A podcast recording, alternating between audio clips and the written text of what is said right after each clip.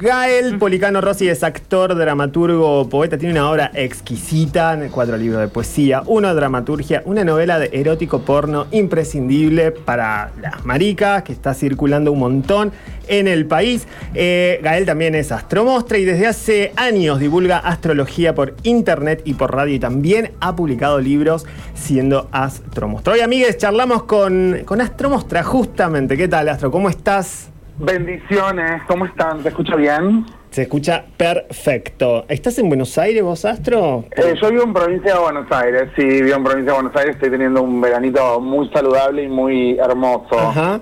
Tenés ahí, cuando decís saludable, por un poquito de agüita, un buen clima. Claro, mucho juguito, mucha agüita, leche de coco. Y, Muy bien. Te re veo. y Che, ventana, mucha ventana, mucho solcito. y mucho laburo, Astro. Vos estás publicando en este momento un montón de cosas. Están saliendo Sí. cosas, están por salir el año que viene.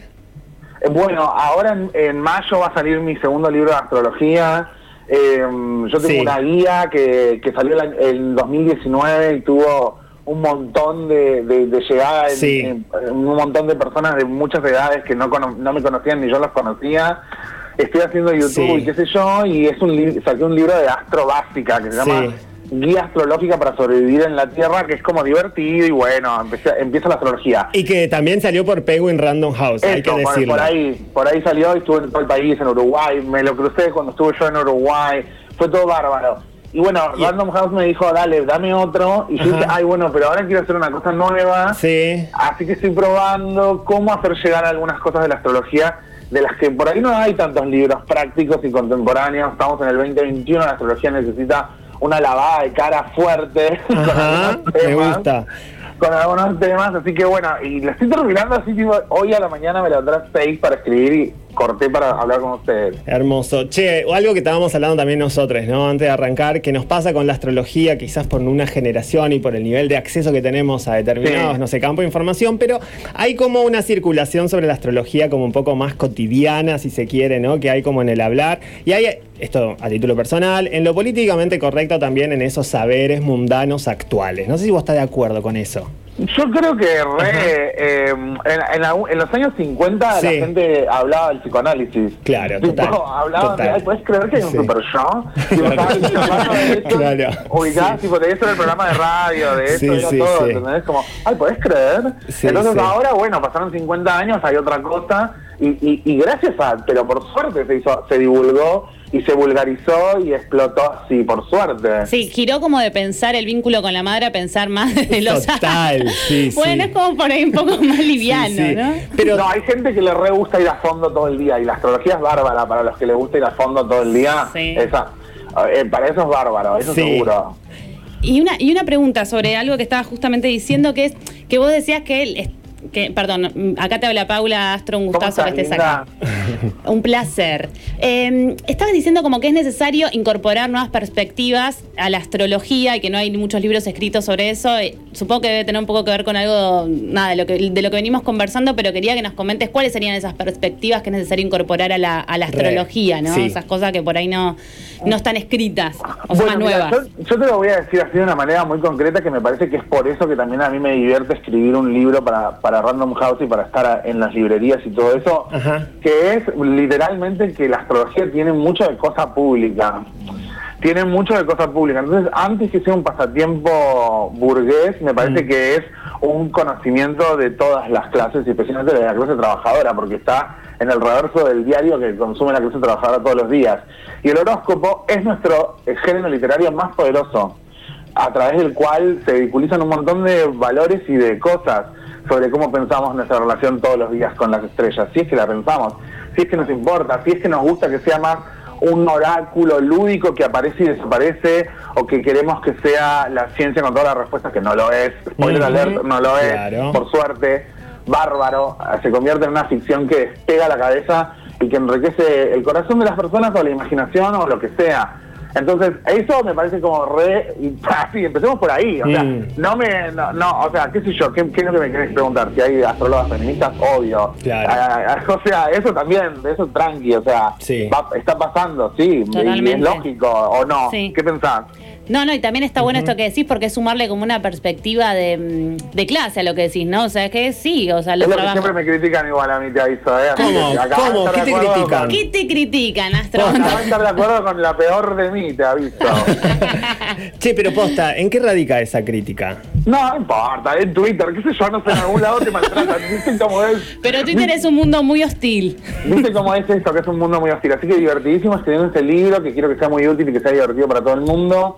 Sí. Eh, y bueno, también terminé de escribir una novela que sale dentro de muy poco, por Deparado. Sí, no, eso, hablemos mucho porque eso es muy hermoso. de- eh, porque algo que hizo eh, Gael, que escribió Gualicho, eh, y lo he hablado, he tenido la posibilidad de hablar con Gael de esto, de que es una novela que ha circulado de, por la editorial de Parado, eh, que es Sí. una editorial de putos y para putos, eh, y que ha circulado muchísimo una novela, eh, y que de hecho ha sido la primera novela impresa, ¿no? Que, que sale De ellos, claro, porque ellos estaban con unos ebooks bárbaros y un día Mariano se juntó con Fran y dijo, bueno, que salga así físico y, entre los dos los gestionaron como unos genios haciendo el catálogo de sus sueños, Total. publicando a Blas Matamoro, publicando Positivo con las columnas recogidas de Pérez, de, de- sí. claro, de Pablo Pérez, o sea, cosas bárbaras, del Ujú. catálogo de sus sueños. Y bueno, se mete Gael en ese universo y hace eh, erótico porno. Ese es el género, lo estoy enunciando, ¿estás de acuerdo? Sí, para mí es, un, es todo, es, es erótico, es de terror, es fantástico. O sea, hace Posta. cualquier cosa. No, tremendo, el libro tremendo. sí, es divertido, qué sé yo, es Eh, una che, aventura. ¿Y Machito de qué lava? ¿Se puede decir algo? No, no es de fantasía, seguro no es de fantasía, No es de fantasía. seguro. Mm. No, no es, no, fantasía no va a haber. Ah, Hay algo medio de terror, medio de suspenso, pero eh, bueno, es literalmente un Ajá. puto en el 2010, un puto viviendo un montón de contradicciones en el año 2010, así que espero que se diviertan porque Que eh, también... es muy divertida de escribir, tipo, muy divertida de escribir fue. Y aparte, eh, el 2010, para los putos, que es el año de la televisión, ¿no? La figura del puto militante, ¿no? Como que ahí hay... empieza- Bueno, está de, claro, están haciendo el puto militante de una manera increíble Total. en este momento y tomando un montón de lugares. Bueno, recordar esa frase increíble de, esa- de esta época que me parece un reto, ¿no? Que eso es, eh, ay, voy a decir todo mal. Alex Freire diciendo me gustaría jurar montada, ¿se acuerdan? Sí. un titular diciendo me gustaría jurar montadas, cosas que son, eh, qué sé yo, que, perte- que pertenecen como a museos y a mundos y a sentimientos que están en museos y mundos rarísimos. Fue divertidísimo de escribir, sucede en invierno, Gualicho sucede en verano. Es toda como mirá, otra cosa, es como otra cosa, pero es lo mismo, porque son putos pasándola mal, que es lo que a todos nos gusta. Eh, totalmente, totalmente. ¿Cómo que no? ¿Cómo que no? Che, y bueno, y también eh, liturgia, ¿no? Porque eso sí está, acaba de salir, salió hacia final del año pasado y está como en su momento en el que estaría bueno también que circule, que siga circulando de la manera que lo está haciendo. Bueno, yo tengo una, unos años de estar adentro de la facultad y adentro de cursos y Ajá. adentro de talleres Sí. de mucho tiempo. Y siempre, por ejemplo, no sé, hay un congreso de nuevas tendencias escénicas de que hace la UP, que siempre me invitan y yo siempre les muestro un poquito de los papers que estoy preparando, Sí, de las sí. cosas que estoy preparando. Tengo un- algunas cositas por ahí dando vueltas, pero yo tengo una tesis de dramaturgia de mi, de mi posgrado. Y parte de todos esos años de estudiar dramaturgia, de leer el teatro argentino, de leer de, de afuera también y de pensar las relaciones personales y afectivas en el Sí. teatro, es este, esta obra, ¿sí? Es, es liturgia. Liturgia son tres piezas muy distintas, eh, un poco con el arte contemporáneo y un poco con la escena de teatro independiente porteña. Y yo continúo en este camino. Seguramente voy a, voy a- tener alguna publicación más de mi, de mi obra de teatro. Es una obra de teatro que yo le digo literatura dramática, porque bueno, es muy experimental. Ojalá les guste. Lo van a conseguir por Rora Avis, es una editorial que está rompiendo. El libro es verde, precioso, y la tapa es de Alfredo Dufour, que, son- que es una casita hecha con puchos, que es bárbara. Sí, che, y en la semana vi que circuló una foto eh, que un poco también traía, que no sé si la llegaste a ver, pero que traía como en dónde había estado la referencia de lo que es esa tapada, que es preciosa, que es preciosa. Che, Astro y algo, eh, que Liturgia forma parte de una colección. Sí, que se llama Gallinero, que son todos dramaturgos de eso, jóvenes, de ahora. Ellos están Ocho Bartolone, Camila Fabri, Sí. Eugenia Pérez Thomas, eh, Mariana Yaud, o sea, un montón de gente increíble y lo van a encontrar en, en las librerías porque tiene circulación, ¿verdad? Yo no, la- yo no, no tengo al ejemplar todavía, puedes creer. Mirá, pero mirá, pero mirá. sé que está en eterna cadencia, sé que está en todas partes Sí, el coso. sí, sí, sí, sí, sí. Che, Astro, estás haciendo consultorio. Claro, yo atiendo mucho, sí, Ajá. yo atiendo mucho con la astrología, atiendo personas y escribo horóscopos y tengo una comunidad privada que les grabo videos y que les hago como un YouTube privado para ellos y tengo un canal también. Um, y atiendo, sí, atiendo personas, pero bueno, es, es parte del trabajo en el que me lo tomo muy en serio y me divierte también escuchar a la gente qué preguntas tiene. Pero bueno, eh, también me gusta escribir, ¿no? Por eso hay que aprovechar la mañanita y darle a las teclas duro, duro, duro y, y leer también que viene bien cuando uno no tiene tantas ganas de escribir. Igual, ¿cómo, cómo conviven en, en vos eso- esos dos perfiles, no? O sea, por un lado lo- la astrología y la literatura como muy, muy, muy completo en, en ese sentido, muy lindo. Y yo me quería ir para la astrología y hacerte una pregunta. Sí. Porque esto, lo que hablábamos, que lo decía Leva hace un rato, que medio que un poco todas creemos ahora, perdón, digo, a mí me pasa. ¿Qué pasó? Creemos que sabemos, ¿viste? Como de astrología. Ah, ¿qué? Luna en Acuario, uh, ¿viste? Sí, Como de todo y una claro. opinión. Pero quería saber de vos, que, que sos una persona que sabe. eh, el 2020 fue muy malo, ¿no? Seguramente astrológicamente vos lo habrás repasado. Sí. ¿Qué nos podés decir? Y a ver si hay algo esperanzador, una luz en el camino. eh, si los astros o la astrología nos puede hablar del 2021 y, y cómo, va, cómo va a ser, digamos. Yo estoy convencido que va a haber una gran recuperación en general en el 2023. Esto lo dijimos en su momento, creo, en la radio, cuando me preguntaron, lo digo, yo estoy los lunes en Furia Bebé con Vale Pichotti, con Bimbo Godoy, bardeando los lunes a las 4 de la tarde, bardeando cosas y hablamos de- un poco de las cosas de la astrología. Así que eso lo dije ahí seguro y lo tuiteé seguro. Bien. 2021 yo creo que está bueno porque me parece que hay un montón de cosas que... Le, que pero esto sería, digamos, como si yo no renuncio al capitalismo del todo. Si yo no renuncio, bueno, hay un momento donde, donde la crisis es muy útil para el sistema. Y este año está muy marcado por el elemento del aire. En general, Géminis, Libra, Acuario, muy marcado en un montón de momentos del año muy marcado ahora, en febrero, en junio, los eclipses, después en noviembre de vuelta, fin de año de vuelta, muy marcado por el aire, muy marcado por, por lo que circula, por lo que se tiene que renovar e innovar. Y supongo que es un desafío que, bueno, que algunos están obligados a tomarlo. Así que creo que eso enri- enriquecedor para las relaciones interpersonales de mínima. Y eso me parece re poderoso porque Sí. se rompieron mm, profundas relaciones interpersonales en nuestro aislamiento. No sé si me entienden a lo que voy. Sí, Sí, totalmente, sí, sí. como la necesidad un poco, si eso nos lleva a encontrarnos un poco más. Y la necesidad de hablar también, Sí. la necesidad de, de- de contar lo que me pasó y lo que experimenté y lo que viví.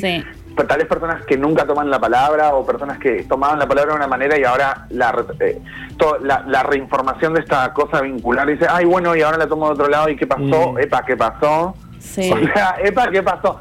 Más Claro. que nada eso, me parece que es un año como de hablar. No sé si pensás lo mismo Sí, que yo, sí, por ahí sí, sí, sí. por ahí No, no. Está bárbaro. No sé, o sea, no lo sé, digamos, pero de momento eh, me parece que es un poco la sensación que, que- que tenemos, ¿no? Como la necesidad de juntarnos y conversar. O sea, de momento como que un poco responde a eso que nos está pasando en el cuerpo, que nada, condice con esto que decís de, del, del elemento aire, ¿no? Sí. Si nos lleva a, a encontrarnos de la palabra, buenísimo, pues estuvimos súper encerrados y ensimismades. No, y más que nada recordar siempre eso, como que yo renuncié un poco hace un tiempo a la astrología mundana, me la tomo en chiste para hacer predicciones, casi no lo hago, porque creo que predispone para mal a algunas personas, Mm. que, que, to- que todos los discursos sean válidos, entonces vale lo mismo que digo yo, que que lo dice la bruja esa mala que dice que se, una que tira el tarot, que la mira todo el mundo, que no voy a decir el nombre, que es una fatal. No hay que darle, no hay que darle. Una peligrosa, una peligrosa, no voy a decir el nombre, una peligrosa total, claro, entonces uno dice, ah, entonces vale todo, si vale lo que dice Astromostra, vale lo que dice la otra bruja.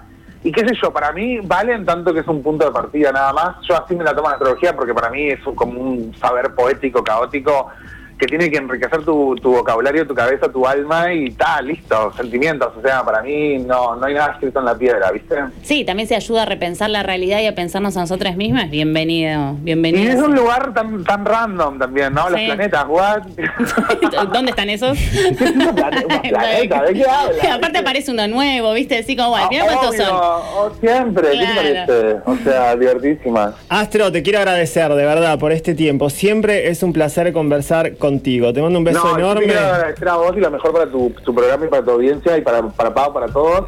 Y que em, lean la nota, por favor, que hizo, por favor, en, en la Soy, que es em, increíble, hermosa. Check, Muchas gracias leidísima, leidísima esa nota. Esplendísima, esplendidísima. Una belleza. Un placer escribir de teatro. Te mando un beso enorme. Feliz verano y nos cruzamos muy dentro de poco.